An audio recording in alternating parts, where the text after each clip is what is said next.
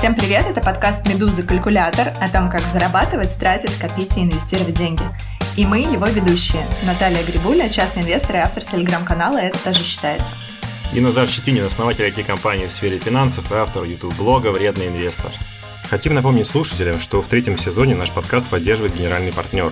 Это Банк Открытия и две его дочерние компании для инвесторов – Открытие Брокер и управляющая компания Открытие. Спасибо им. В описании эпизода, как всегда, есть ссылки на сервисы и финансовые решения для инвесторов, которые подготовил наш партнер. Они, что важно, подойдут в том числе новичкам и тем, у кого пока небольшой капитал. И еще одно маленькое объявление, прежде чем мы начнем. 17 сентября, а это уже через две недели, закончится третий сезон нашего подкаста. И в финальном выпуске, как в прошлый раз, мы хотим ответить на ваши вопросы. Поэтому, если вы давно хотели у нас о чем-то спросить, что-то не до конца поняли в наших эпизодах, не знаете, где искать информацию, или просто хотите узнать наше мнение по какому-то вопросу, связанному с деньгами и инвестициями, вот ваш звездный час. Пишите нам на подкаст собакамедуза.io, и на многие вопросы мы обязательно ответим в последнем выпуске. Тема сегодняшнего эпизода довольно сложная. Говорить мы будем о налогах частного инвестора, которые связаны с ценными бумагами на фондовом рынке. Мы делаем уже второй подход э, к снаряду с этой темой. Почему мы ее обсуждаем? В конце марта было выступление Владимира Владимировича Путина, где он заявил о том, что с 2021 года будут внесены изменения в налоговый кодекс, которые коснутся как раз частных инвесторов и того, как они должны платить налоги с прибыли, которые они получают на фондовом рынке. Мы попробовали обсудить это несколько месяцев назад, но это было еще до того, как мы увидели сам законопроект, его тогда еще не существовало, к нему не были даны всяческие комментарии, разъяснения и так далее. Сейчас сам законопроект есть, к нему даны всяческие комментарии, разъяснения, толкования и так далее, но все равно э, путаницы и неразберихи для частного инвестора остается довольно много. Поэтому сегодня мы попросим нашего эксперта э, нам вот буквально разжевать все же все изменения, которые нас касаются. Экспертом сегодня у нас будет Александра Янковская. Это независимый финансовый консультант, владелец сервиса НДФЛ Гуру, а также создатель проекта Финоснова. И мы будем сегодня говорить не только про вот весенний указ Путина, но кроме этого поговорим про налоги в принципе в сфере ценных бумаг, конечно, там, о том, как они происходят, если вы покупаете ценные бумаги зарубежные, ну и в целом. И, друзья, сразу предупреждаю, это ад. Разобраться в этом крайне сложно. Мы ни при чем, мы пытались. Это прямо, ну, действительно сложно. И если как-то коротко резюмировать, что такое налоговая система в ценных бумагах, то это одно простое правило и миллиард исключений. Одно простое правило – это я получил доход, я с дохода должен что-то заплатить. А потом начинаются нюансы, в которых можно утонуть. Все их перебрать за один выпуск абсолютно невозможно, но самые такие топовые мы сегодня вспомним. Александра, добрый день. Здравствуйте. Привет. Давайте начнем с самого начала. В конце марта Путин выступил с обращением, где было заявлено о том, что с 2021 года будут изменения в налоговом кодексе, которые будут касаться налогообложения дохода от вкладов, от ценных бумаг. Давайте расскажем нашим слушателям, как было все устроено с налогообложением до этого выступления и что все-таки поменяется. Итак, раньше было все очень просто. Те инвесторы, которые исключительно пользовались депозитами и такими инструментами, как, например, облигации федерального займа, налоги их не касались. Теперь налоги к ним тоже относятся. Я чуть-чуть попозже, наверное, коснусь в какой части, но просто раньше для них не было налогов совсем. А те же инвесторы, которые инвестировали в рынок ценных бумаг, в акции, в облигации корпоративные, в индексные фонды, в ПИФы, они всегда сталкивались с налогообложением. Для них тоже изменилось немного. Ну, например, в части облигаций, те инвесторы, которые платили налоги по корпоративным облигациям, они их снова будут платить. То есть, если вкратце все сказать, то до указа президента много людей налоги не платили, теперь много людей налоги будут платить. Вот так я, наверное, кратко отвечу. Ага, давайте поговорим, э, сколько именно налогов будем платить и э, в детали немного ударимся. Да, давайте, конечно. Значит, начнем с депозитов, наверное, как той части, которая затронет большую часть по статистике населения. Потому что, несмотря на то, что открылось очень много брокерских счетов, э, сейчас это модно, все-таки у нас э, люди большей частью предпочитают э, хранить деньги во вкладах, депозитах в банках и доверяют банковской системе. Есть такое понятие налогооблагаемая база. Это то, на что умножается ставка 13%. То есть сколько там человек заработал. Допустим, что ключевая ставка наша останется 4,25%, вот э, эта налогооблагаемая база будет теперь э, рассчитываться как разница между 4,25 умноженных на миллион. То есть как разница между 42 500 и полученным доходом. Вот эта разница, она будет умножаться на 13%. У человека есть депозиты и зарплатные счета в разных банках. Допустим, он по всем депозитам заработает 50 тысяч процентами в том году. Тогда человек заплатит с 7 500 вот он заплатит 13%. Соответственно, если он заработает э, ровно 42 500 на свои депозиты на все, то он не заплатит ничего. Короче, короткая версия, как я себе понял, сейчас я скажу тебе, Саша, ты мне скажешь, я правильно понял или нет. Есть базовая ставка, вот вся моя доходность, если она выше, чем какой-то процент, это есть налоговая база, правильно? Выше, или чем нет? умножен на этот процент на миллион. Когда Владимир Владимирович mm-hmm. делал этот указ, ставка была 6, и поэтому вы во много во много прессе можете найти сумму 60 тысяч. Она mm-hmm. очень сильно разошлась по интернету. Но дело в том, что после этого э, уже mm-hmm. было разъяснение о том, что будет налоговая отталкиваться от той ставки, которая будет действовать на 1 uh-huh. января соответствующего года. Мы не знаем, какая ставка будет 1 января 2021 вот. года. Окей. Поэтому мы исходим из того, что есть сейчас. Сейчас это 4,25. Поэтому я ага. называю 4,25% умноженное на миллион 42 500 рублей. И вот эту сумму обозначаю как некий предел, ниже которого платить не надо.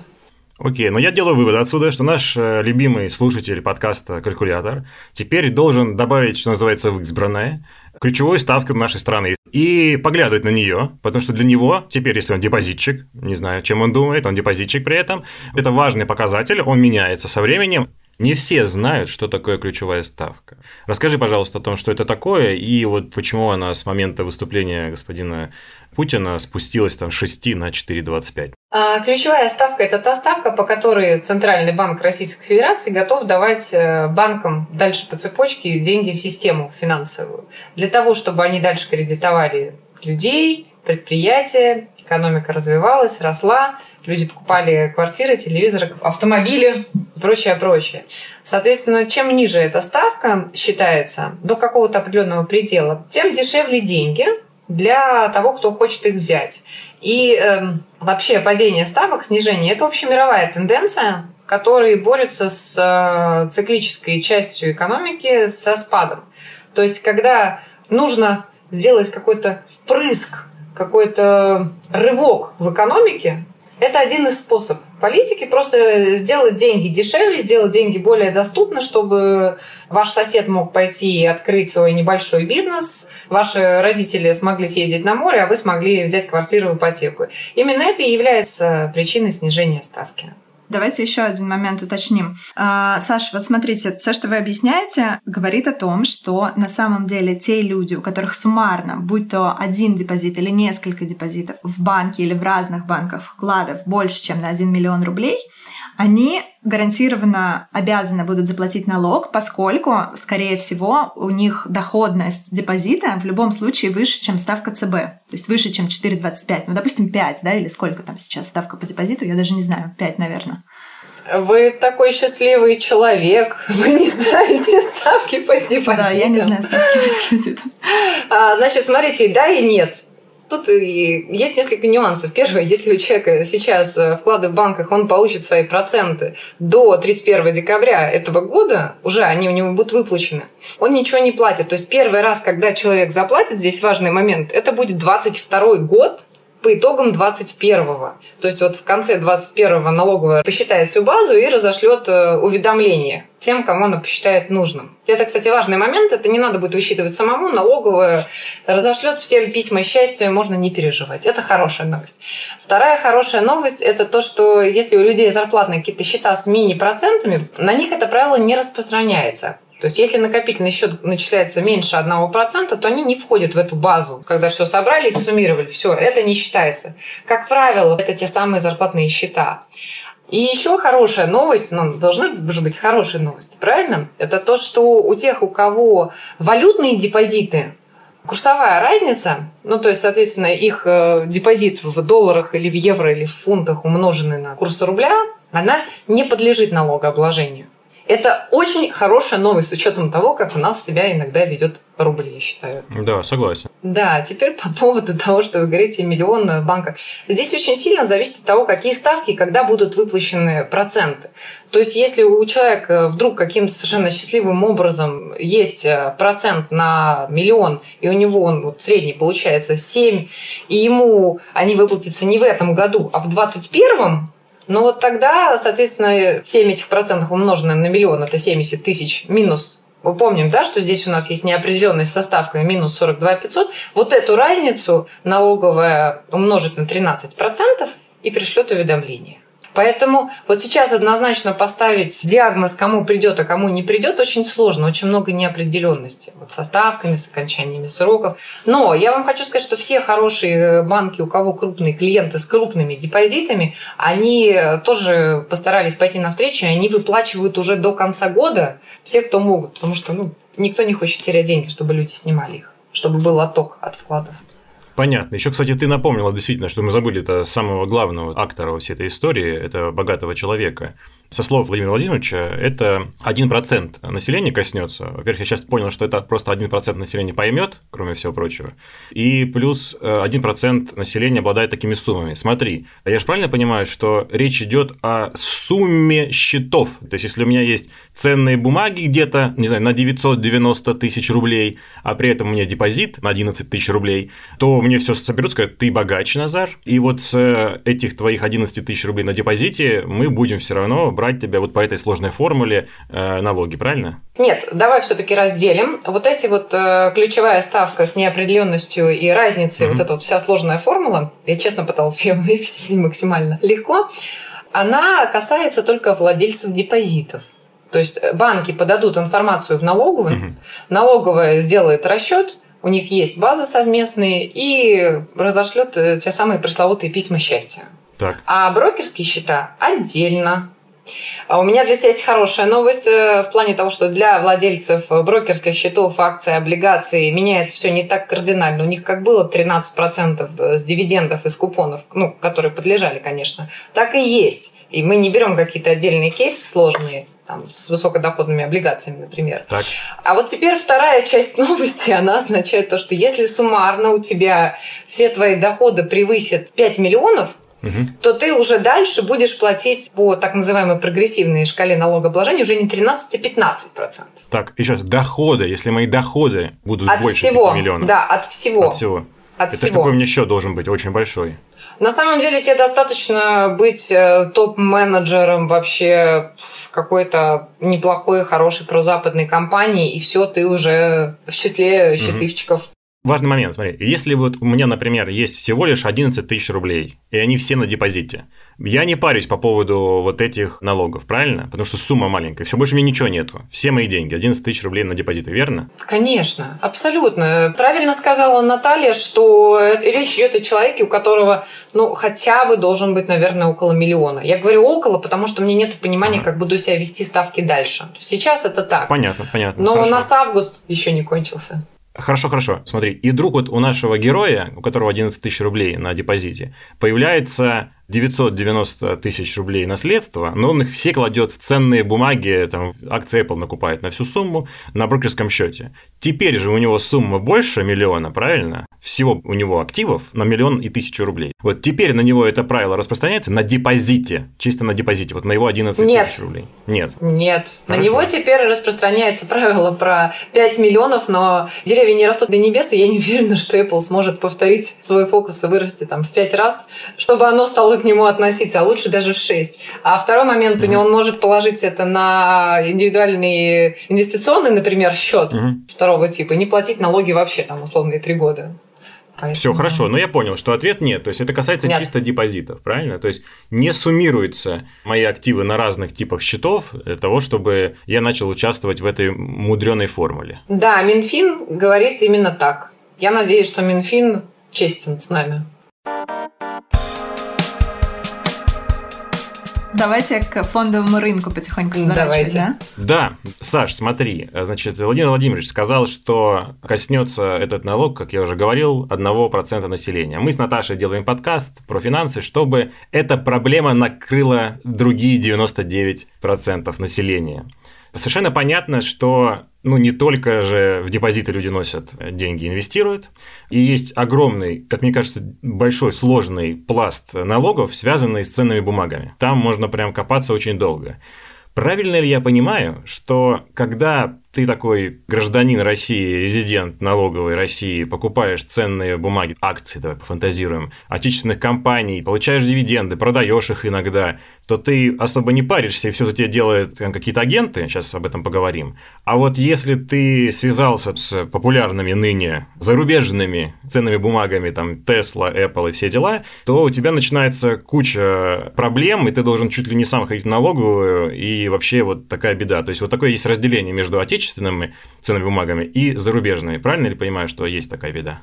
Ну, не совсем. Мне, конечно, может быть, и было бы выгодно запугать людей э, и сказать, что нет, вы с этим не справитесь, и только я ваш вообще ключик к пониманию, к тому самому счастью, но это было бы совершеннейшей неправдой. Значит, давай отделим. Человек абстрактный наш, назовем его Василий, нравится мне. Хорошо. Он налоговый резидент Российской Федерации. Дальше, что бы он ни делал, к нему применяется налоговая практика Российской Федерации. Это значит, что если Василий открывает в российском брокере любом себе счет, и у него есть доступ, ну, например, к СПБ бирже, да, и покупает он там Теслу, то брокер уже является его налоговым агентом по сделкам, по всему. Единственный момент, в котором Василий может неожиданно столкнуться с налоговой декларацией в таком случае, нет, два момента. Первый, это если он на тот момент, когда брокер присылает ему, все брокеры присылают письма счастья, тоже клиентам с тем, что, уважаемый клиент, мы будем э, рассчитывать налог в конце года, пожалуйста, оставьте там остаток свободных э, наличных средств на вашем счете для уплаты. Чаще всего это вот в какой-то такой форме происходит. У практически всех брокеров есть калькулятор. То есть можно в любое время в течение года зайти и в этом калькуляторе предварительно посмотреть НДФЛ. Более того, практически все брокеры занимаются тем, что они берут авансово уже этот налог. Я знаю как минимум двух брокеров, которые славятся тем, что они потом еще и часть возвращают, потому что они всегда берут немножко больше тоже перестраховываются. Так, это интересно, это прям интересно. Ты можешь чуть-чуть рассказать об этом подробно? Мне сейчас это не понравилось, я тебе скажу честно. То есть, как это так? Это авансом уже взяли налог. Может, у меня не будет налоговой базы, может, я плохой инвестор. Они в таком случае, если это хороший брокер, который достаточно цифровой, он тебе предложит написать заявление, подписать его смс и вернет тебе, собственно, эту сумму. Речь обычно идет о суммах там, до 2000 рублей. Вот в моей практике я видела. А, ну То есть ладно. это не 50 тысяч и не 40. Это обычно происходит из-за разницы курсов как раз-таки, потому что если у человека американские бумаги, то он сталкивается с курсами.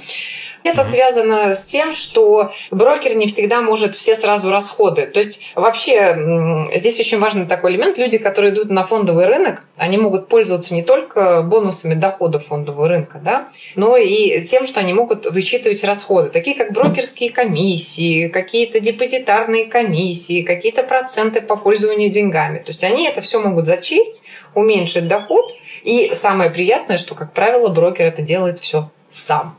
Так вот, если где-то там внутри брокер не зачел, не знаю, там 39 рублей за голосовое поручение, то, собственно, на эти 39 рублей у тебя аванс могли забрать. Но они обычно вернут достаточно быстро, спокойно. А теперь, mm, что хорошо. касается второй части марлезонского балета, Тесла у нас дивиденды не платит. Было бы странно, если бы она их начала платить. Поэтому мы возьмем не Tesla, а мы возьмем, давайте, Apple. Apple дивиденды платит. Mm-hmm. Так вот, по дивидендам, как правило, брокеры не являются. Просто какие-то брокеры просят вас подписать форму V8. Эта форма V8, вот это страшное слово, это на самом деле всего лишь э, доказательство для зарубежной стороны того, что вы российский резидент и можете пользоваться правом пониженного налога. И с вас будут брать не 30% с той стороны, а 10%. И в таком случае они удерживают 10%. За дивиденды. Да, да, речь только о дивидендах. То есть я тебе сказала, если человек э, на фондовом рынке вот, осуществляет в российском брокере любые сделки с зарубежными компаниями, то, в принципе, голова у него может болеть исключительно на тему того, чтобы у него достаточно было каких-то наличных средств, чтобы брокер их списал. Все. А вот дивиденды – это уже чуть более сложный элемент.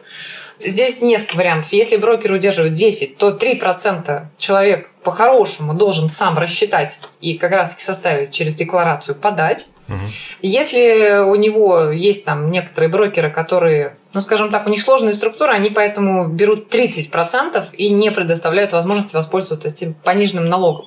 По-хорошему, вообще по-хорошему, человек должен показать, что он их заплатил, и все равно вот такая логика, кстати, такой важный момент, налоги, декларации и, и вообще фондовый рынок и логика – это как бы слова, которые в одно предложение иногда лучше не ставить. Угу. Так вот, по законодательству он должен тоже показать родной налоговый, что вот, видите, я заплатил. То есть он ничего не доплачивает, но показать он должен. На практике речь идет обычно о достаточно мелких суммах. На данный момент базы совместной нету, и поэтому ну, нету никаких санкций за то, что вы не предоставляете. Пока. Так, сейчас вот было неприятно. Я как человек, который каждый год сидит по 4 часа, колупается с, с налоговой декларацией и типа вбивают все эти сделочки, чтобы эти 3% заплатить. И сейчас вдруг выясняется, что куча людей этого не делают. И им ничего за это не будет. Наташ, подожди, сейчас просто начинается наша рубрика, непостоянная, называется рубрика «Тонкий лед».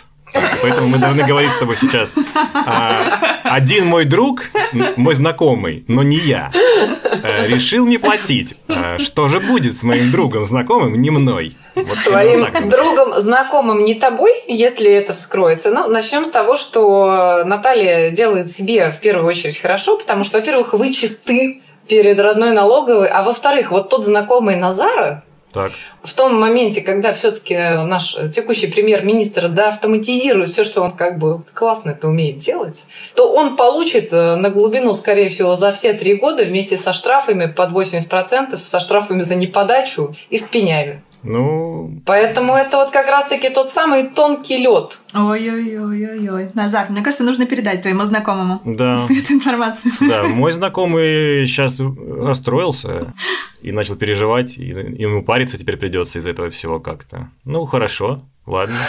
Хорошо, что это не я. Так, да, идем дальше. Это не ты, да.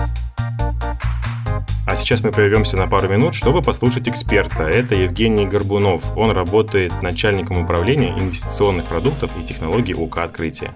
Евгений расскажет о нескольких легальных способах избежать уплаты налогов с доходов от некоторых видов инвестирования, а также о налоговых льготах для инвесторов. Многие уже знают, что с 2021 года с физических лиц начнут взимать налог с дохода по банковским вкладам и облигациям. Эти изменения коснутся тех вкладчиков, которые хранят на депозитах в банках сумму больше 1 миллиона рублей, а еще держатели облигаций на такую же сумму. При этом не все знают, что инвестируя деньги в паевые инвестиционные фонды, можно абсолютно легально избежать уплаты налогов с тех доходов, которые формируются внутри фонда. Ведь доходы, возникшие в процессе управления, не подлежат налогообложению. На практике это означает следующее – Поступившие дивиденды по акциям или купонные выплаты по облигациям не попадут под налог. Налогом будет облагаться только доход от продажи паев, причем налогооблагаемой базой станет разница между ценой продажи и ценой покупки пая. Но на этом налоговые льготы не заканчиваются. Если инвестор владеет паями открытых или биржевых фондов более трех лет, то налог с дохода от их продажи не будет взиматься в пределах 3 миллионов рублей за каждый год владения. То есть пайщику придется платить налог только в том случае, если его прибыль от инвестиций превысит 9 миллионов рублей за 3 года. Допустим, инвестор купил паи фонда открытия облигаций в 2017 году, а спустя 3 года продает их с прибылью в 9 миллионов рублей. В этом случае сумма инвестиционного дохода после реализации паев равна 9 миллионам рублей, а это значит, что налог платить не нужно. Еще один пример – Допустим, сумма прибыли от продажи паев после трех лет владения паями составляет 12 миллионов рублей. Считаем. 12 минус 9 равно 3 миллиона рублей. Умножаем на 13% по действующей ставке налога для резидентов Российской Федерации и получаем налог в 390 тысяч рублей. Эти налоговые льготы доступны в том числе и пайщикам фонда открытия облигаций. Напоминаю, что новый закон коснется держателей долговых ценных бумаг и пайщикам других открытых паевых инвестиционных фондов, управляющих компанией открытия. Наша компания предлагает паевые инвестиционные фонды, каждый из которых отличается по составу и структуре активов, инвестиционным стратегиям, стоимости инвестиционного пая, доходности и степени риска. При этом при обмене паев одного фонда на паи другого срок владения не прерывается, а это значит, что клиент может менять инвестиционные стратегии в течение трех лет и при этом сохранить налоговую льготу. Подобрать подходящий фонд и инвестировать в него можно не выходя из дома на сайте управляющей компании открытия www.open-am.ru. Второй вариант компенсировать налоги в связи с принятием нового закона – купить облигации на ИИС – Облигационные стратегии доверительного управления на ИИС у управляющей компании открытия тоже есть. Их две – ИИС сберегательная и ИИС стабильная. По стратегии ИИС сберегательная деньги размещаются в ОФЗ, надежность которых гарантируется государством. А в состав стратегии ИИС стабильная входят ПАИ фонда открытия облигаций, которые в свою очередь инвестируют средства преимущественно корпоративные облигации. Как мы уже рассказывали в одном из предыдущих выпусков, владельцы ИИС имеют право на налоговый вычет. Те, кто заключили договор доверительного управления на ИИС, тоже могут его получить. Напомню, что налоговый вычет для владельцев ИИС может быть двух типов, и подробнее о них подкаст-калькулятор уже рассказывал в одном из последних выпусков. Обязательно послушайте его, если еще не успели. Саша, у меня вопрос такой. С российским брокером более-менее все понятно, да, что происходит с налогами, в каком случае брокер является налоговым агентом, а, что происходит, когда получаете дивиденды по акциям иностранных эмитентов. Здесь выбор частного инвестора, подавать декларацию или не подавать. Последствия мы озвучили только что. У меня вопрос тогда такой. Вот в той самой речи мартовской Путина была озвучена одна пугающая штука, что есть потенциальная возможность выхода Российской Федерации из соглашений об избежании двойного налогообложения с другими странами. И что делать, если частный инвестор, клиент зарубежного брокера, и между этими странами заключены эти соглашения об избежании двойного налогообложения? Это та самая ситуация, про которую мы уже немного поговорили. То, что у нас есть форма 8 V8 бенда. V8 бенда, которая, значит, позволяет 10% заплатить, допустим, США и 3% доплатить в России самостоятельно.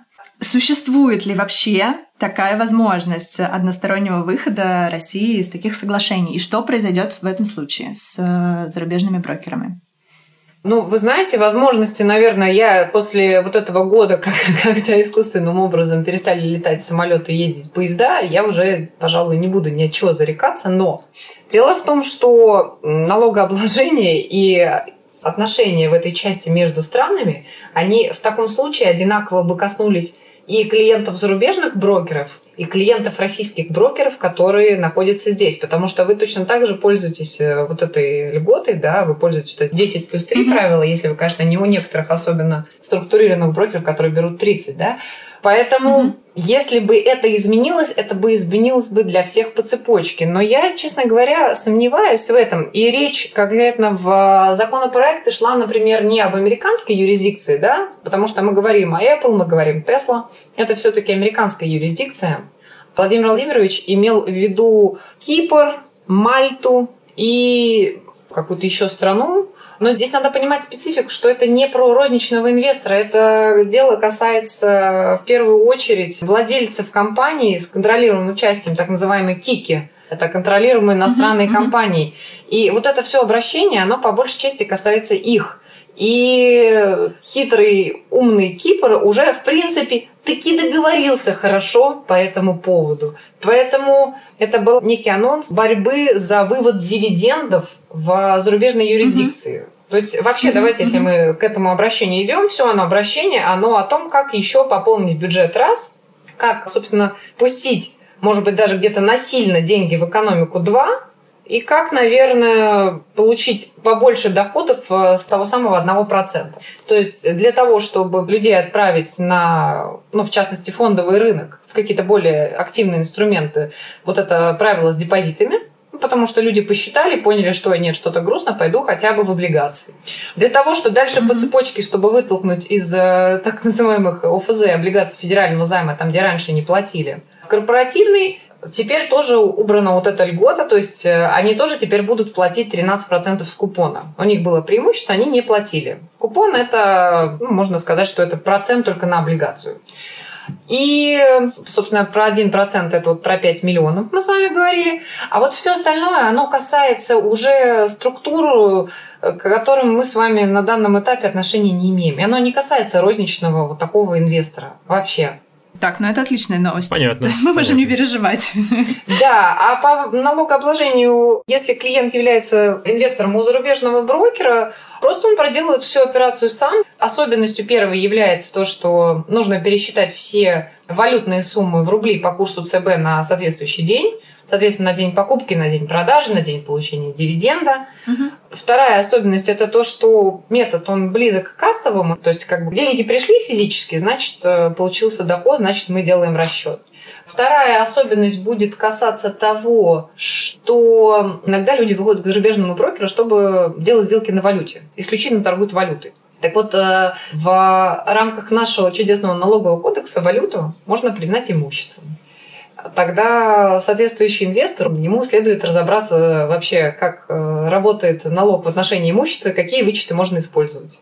Потом из практических еще каких-то историй можно сказать, что в принципе, вот если мы возьмем такого среднестатистического Василия, у которого там портфель с 10 бумагами, у зарубежного брокера, и нету никаких ни корпоративных событий, слияний, поглощений, сплитов. Это когда вот делятся обратных сплитов. Ну, то есть вот все, что такое может быть сложно. Нету никаких фьючерсов, опционов, нету никаких шартовых позиций, когда бумаги продают в долг. Нету валюты. Ну, то есть вот максимально такой пассивный или условно пассивный портфель. Вот никаких вот этих спецэффектов нету.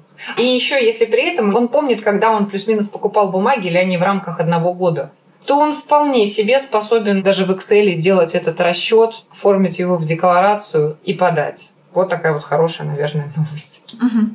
А если владеть ценными бумагами иностранных эмитентов три года, что происходит с налогами в этом случае? Нужно ли будет оплачивать прибыль? Вы, наверное, имеете в виду так называемый ЛДВ, льготу долгосрочного владения. Угу. Здесь особенность заключается в том, что если это торгуемый в России инструмент, акция, облигация, то вы каждый год умножаете на 3, на 3 миллиона. Ну, соответственно, за 3 года это будет 9-миллионный вычет. Вот как мы с вами в самом-самом начале 42 500 вы читали, исходя из предположения про 4,25 ключевой, там то же самое будет с 9 миллионами. То есть, если у человека там, спустя 3 года он продал позицию, и у него получилось там, 10 миллионов дохода, он из 10 вычтет 9 смело, и вот э, с миллиона заплатит 13%. Но Здесь важный момент, что этот инструмент, он должен тогда обращаться в России. То есть если вы инвестор, который инвестирует через зарубежного брокера, ну вот, например, Тесла, он не сможет его получить, к сожалению, пока. То есть там можно попробовать переводом, но это все равно наше законодательство в этом достаточно строго. То есть если вы хотите воспользоваться льготой государства, инвестируйте в рамках государства. Вот так вот просто. Ну, это честно, кстати, действительно. Они же льготу делают для того, чтобы стимулировать внутренний рынок, а не внешний. Ну, понятно, их логику можно понять, да. Я тоже так считаю, совершенно верно. Это вообще очень хорошо, что нам, в принципе, позволено использовать какие-то вычеты, какие-то льготы. Это уже очень здорово. И еще, я не знаю, насколько у вас слушатели могут быть активные инвесторы, Не оставляйте, пожалуйста, ни у каких брокеров, ни у российских, ни у зарубежных открытые короткие позиции в конце года. Пожалуйста, не надо этого делать. Так стоит тут пояснить, мне кажется, Саш. Давай. Ты сейчас открыла тот ящик Пандоры, который мы не хотели, Наташа, открывать уже три сезона. Короткие позиции. Можно, в принципе, сезон посвятить этому, не то что эпизод. В общем, друзья, кроме того, что заработать на том, что акция растет, можно заработать на том, что она падает. Это несколько сложнее. Нужно, а, за это немножко заплатить брокеру, он за эту услугу возьмет денег. И плюс надо просто разобраться, как работает эта история. Но это не что-то сверхъестественное, люди пытаются заработать на падении. И о чем говорит Александра, что если вы решили заработать на падении 31 декабря, и переходите с этой стратегией через Новый год, то у вас будут большие проблемы с налогами. Правильно я все понял? Ну, проблем не будет вообще. А просто вы заплатите много налога и будете очень этим расстроены. Потому что у нас э, в Российской Федерации у резидентов налоговый год отчетный, он совпадает с календарным. Ты говоришь 31 декабря, на самом деле я бы рекомендовала даже какого-нибудь 25-26 в зависимости от рабочих дней, угу. чтобы это не выпало на нерабочий день уже эту позицию ну, закрывать. И, соответственно, брокер, который является вашим налоговым агентом, он увидит, что у вас есть некий пока еще не реализованный доход, но он же не знает, как дальше себя будет вести позиция. Вот то, что вы взяли бумагу в долг, да? И у него нет расхода по закрытию этой позиции. То есть он не сможет ее уменьшить. Вообще никак. Соответственно, вот эта вот вся цифра, она будет умножена на 13 и войдет вам, собственно, в оплату. Окей, понятно. Я встречала такого рода, это, к сожалению, на несколько миллионов рублей у людей было, и как бы ну, с этим тяжело что-то сделать. Печаль. Э, очень грустно. Да. И Саша, кстати, не почувствовала, но она вывела хорошую формулу. Я говорю, будут проблемы с налогом. Она говорит, никаких проблем не будет, вы просто много заплатите. И это, собственно, и есть формула работы. То есть, э, если вы очень много платите, у вас никаких проблем с налоговой что-то я такое слышал, что какие-то есть особые правила по компаниям европейским, которые торгуются на американской площадке. Например, вот компания Total. Да, это французская компания, но она торгуется в Америке и там какой-то не очень приятный налог, еще плюс там накладывается какое-то правило от того, что она европейская хранится в Европе, хранится в кавычках, да, тоже какой-то налог, в общем, какая-то там неприятная какая-то чехарда, я все в ней хочу разобраться, никак не могу. Может, ты вот сейчас наживишь хотя бы эту историю, потому что там какие-то другие налоги. Да, конечно, я постараюсь не уходить в дебри, потому что это действительно дебри. Мне нравится, как Саша жизнерадостно смеется. Говорит, ай, там такие дебри. Да, да. Вы бы тоже так смеялись, если бы уже пару лет просто переписывались периодически с Минфином, с Евроклиром. А, я постараюсь максимально действительно просто. Опять же, проблем нет. Для европейской зоны проблем нету. Они просто будем иметь в виду какого-то, ну, допустим, американского зарубежного брокера. Вот этот американский зарубежный брокер, он для европейской биржи американское лицо. И вы, когда покупаете европейскую компанию через американского брокера, то она записывается через него на вас. Угу. Это означает, что вот эта вот европейская компания, там и Евроклир даже, он не видит, что конечный э, владелец вы. Сейчас просто поясним, что это депозитарий, то есть место, где хранятся бумаги европейские. Угу. Опять же, речь идет о дивидендах, речь не идет о разнице между доходами от сделки купли-продажи. Соответственно, дивиденды, которые вам пришлет европейская компания, в зависимости от ее нахождения, Франция это Германия ли, или это Португалия, но обычно это вот где-то 26 30%. Это мы сейчас, например, имеем в виду Siemens, э, BMW, Total, Угу. Это будет налог на дивиденды, который у вас удержится уже на уровне европейской части. И если вы его захотите вообще как-то себе вернуть, теоретически вы это можете сделать. Но эта штука практически, она стоит, просто мы проходили. Эта процедура стоит обычно 200 евро за одну компанию. То есть составляется запрос. Что вы делаете? Вы уточняете, что вы, как владелец, вы не американец. И поэтому вот будьте добры, собственно, перерасчитайте. Но это стоит 200 евро на компанию, и, соответственно, ну, дальше вы можете считать. Те дивиденды, которые вы получили, вы с них уплатили, и сколько у вас компаний европейских есть, и насколько это экономически целесообразно делать э, в рамках текущих. То есть если речь идет, наверное, о суммах, где это, может быть, составляет ну, 5-10%, Ну, хорошо, можно, можно сделать, да, это увлекательная переписка, я вам могу сказать наверняка, но это возможно. Хорошо. А что касается ставок, насколько они отличаются от э, того, что я просто куплю Apple, например? Вот здесь, в России, я открыл счет у русского брокера, и там через Санкт-Петербургскую биржу, например, а с некоторых пор я могу позволить себе даже и с московской биржи, покупаю старый добрый Apple, получил дивиденды, подписал бумажку W8, заплатил 10%, 3% сам сходил ногами, заплатил, потому что я хороший человек. Все, это понятно. А теперь все то же самое, но я купил Total, то есть французскую компанию. Сколько я там заплачу за дивиденды? Вот не 10, а сколько? Или, или 10, может быть, тоже? Нет, не 10. 10 это именно соглашение между Россией и Америкой ага. на уровне физического лица инвестора. Так. Поэтому это не имеет отношения. Скорее всего, ты заплатишь 23. Угу.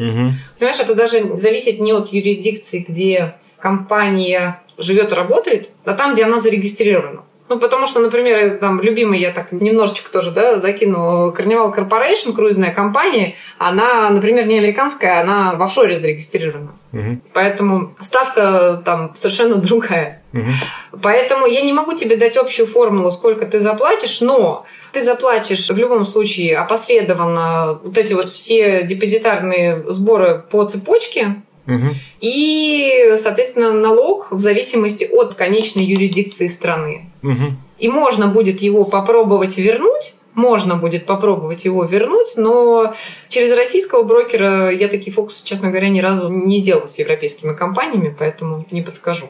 Но я услышал, да, цифру, что это еще больше 20. Я понял, что нет здесь ни одного правила, что тут набор условий. Но в любом случае это не 10. Ты знаешь, это очень сильно зависит от... Просто мы здесь не называем имена, а это очень важно, потому что от брокера к брокеру разнится вот та самая структура. И есть особенно одаренные брокеры, которые по структуре, они устроены так, что у них по всему 30-35. И ты с этим ничего, вот хоть ты 10 форм V8 пишись, ну, по ряду причин, да. И есть брокеры, которые э, ты пишешь формы V8, но у них такая структура, что у тебя по всему будет 15 для Америки, и у тебя по всему будет 23 для Европы. Саша, налоги – это кошмар.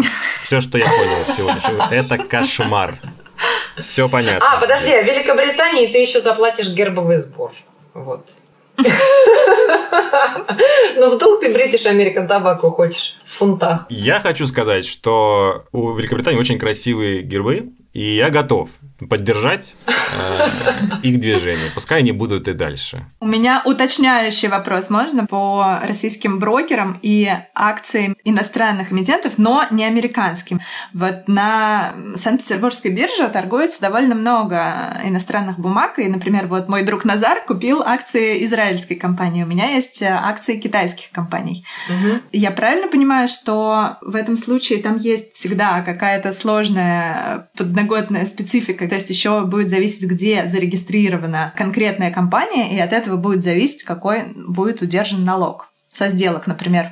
Значит, смотрите, в том, что касается сделок купли-продажи, вас мало интересует, что происходит с компанией. Это самое, на самом деле, сложное. Корпоративные события, вот эти сплиты, там, обратные, слияние, поглощение. Я имею в виду с точки зрения налогов, как это учитывать, как пропорционально раскладывать по стоимости эти расходы. То есть для вас стоит вопрос только дивидендов. И тогда здесь вопрос, платят ли те компании, которыми вы владеете, дивиденды. Если платят, то в какой валюте и с какой э, юрисдикцией. И все. Угу. Угу. Соответственно, дальше вы уже видите, в зависимости, опять же, от брокера, если он удерживает какую-то часть, то вы прекрасно помните правило 13 минус часть. Если эта цифра получается отрицательная, значит, вы ничего не должны. Угу. Но по-хорошему было бы неплохо. Знаете, как мы связывались с налоговой в прошлом году? популярный был вопрос после 2018 года, а нужно ли декларировать убытки. Угу. И налоговая говорит как? А как мы узнаем, что вы правильно посчитали, что у вас убыток? Вы нам его покажите, а мы уже одобрим. И здесь то же самое. То есть даже если вы платите по ставке выше с дивидендов налог, то вы тоже как бы показываете, что вот я заплатил. И дальше спите спокойно. А как бы какие-то ставки, что там внутри. Ну, ребят, да, надо посмотреть, во-первых, если там дивиденды, как оформлена компания. Ну и, наверное, на будущее, если вы покупаете какие-то такие компании, неплохо бы сначала об этом тоже подумать. А, я поняла. Скорее всего, ну, я думаю, что предположение. Большинство китайских компаний, которые продаются на Санкт-Петербургской бирже, они листингованы на нью-йоркских каких-то площадках. И, соответственно, если листинг у них там, то и на них распространяются такие же правила, как, собственно, акции американских компаний, верно? Да, да. Угу. Хорошая ключевая формула. Никаких проблем, просто плати много. Вот. И я уже готов придерживаться этой стратегии. Слушай, есть вторая часть формулы, то, что либо ты сам, если у тебя есть свободное время и желание, или у тебя близкий к тебе ответственный человек, угу. ты просто сажаешь за разъяснение Минфина, налоговый кодекс, и да, ты, может, где-то платишь, но ты хотя бы тогда разберешься, где ты можешь вернуть, потому что давай не будем пугать совсем людей, очень много можно ведь вернуть. Ну, действительно, то есть можно по финансовым результатам, можно по рынкам сольдировать, э, ну, то есть минус на плюс закрывать. Можно, если в России у человека счет, и у него там минус, убыток зафиксирован mm-hmm. по году, а в Америке плюс на этом же рынке, то их можно как бы зачесть. Mm. Это, это сложно, но это интересно и очень много возможностей хороших. Хорошо, но я не буду сейчас развивать тему, интересно ли это. Я... Кому-то да, я отвечу так. Э, Саша, большое тебе спасибо, что помогла нам в этом разобраться. Ты единственный мой знакомый, который находит эту тему интересной. Спасибо, что потратила свою энергию на это. Да, и спасибо за такой позитивный настрой, что да, проблем не да, будет, да. просто платите деньги, и все будет нормально. Позитив без причины, как мне кажется. Ну ладно. Вполне, ну почему? Даже всегда можешь зачесть. Позитивная часть состоит в том, что можно большую часть э, уплаченных налогов вернуть. И вы об этом, пожалуйста, не забывайте, рассказывайте в своих эфирах тоже людям. Это важно важная очень, мне кажется, тема. Не только про то, как заплатить много денег, но и как много из них, э, собственно, вернуть законным способом. Отдельный выпуск у нас про это. Ты что, конечно. Спасибо еще раз. Да. Спасибо, Саша. Спасибо вам. На этом все. Ставьте нам лайки, оставляйте отзывы там, где вы нас слушаете, а также пишите письма с вопросами и пожеланиями на подкаст собакамедуза.io с пометкой в калькулятор. В финале эпизода еще раз говорим спасибо нашему генеральному партнеру в третьем сезоне, Банку Открытия и двум его дочерним компаниям для инвесторов. Это Открытие Брокер и управляющая компания Открытия. Не забудьте перейти по ссылкам в описании к этому эпизоду на сайте Медузы.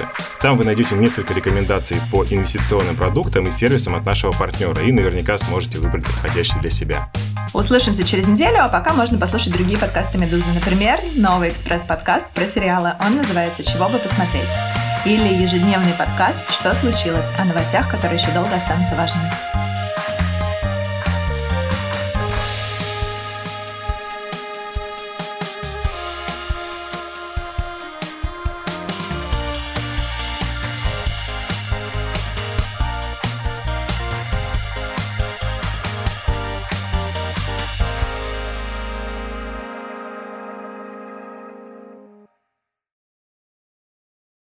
ООО «УК Открытие», лицензия номер 21-301-3048 от 11 апреля 2001 года на осуществление деятельности по управлению инвестиционными фондами, паевыми инвестиционными фондами и негосударственными пенсионными фондами, выданная ФКЦБ России без ограничения срока действия. Лицензия профессионального участника рынка ценных бумаг номер 045-07524-001-30 от 23 марта 2004 года на осуществление деятельности по управлению ценными бумагами, выданная ФКЦБ России без ограничения срока действия. Правила доверительного управления ОПИФ рыночных финансовых инструментов, открытие облигаций, зарегистрированная в ФКЦБ России 17 декабря 2003 года номер 0165 70 28 77 67. Стоимость инвестиционных паев может увеличиваться и уменьшаться. Государство не гарантирует доходность инвестиций в ПИФ. Взимание надбавок, скидок уменьшит доходность инвестиций в инвестиционные паи паевого инвестиционного фонда. Результаты инвестирования в прошлом не определяют и не являются гарантией доходности инвестирования в будущем. До заключения договора ознакомиться с правилами доверительного управления паевым инвестиционным фондом, условиями управления активами, декларациями о рисках, получить сведения о лице, осуществляющем управление активами и иную информацию можно по телефону плюс 7 495 232 59 73 и на странице в сети интернет www opendefisam.ru. АО «Открытие брокер» – лицензия профессионального участника рынка ценных бумаг на осуществление брокерской деятельности номер 045 06 097 1040, выданная в КЦБ России 28 июня 2002 года, без ограничения срока действия. Подробнее о каждом финансовом решении вы можете uзнать на сайте АО «Открытие брокер» opendefisbroker.ru или по телефону 8 800 500 99 66.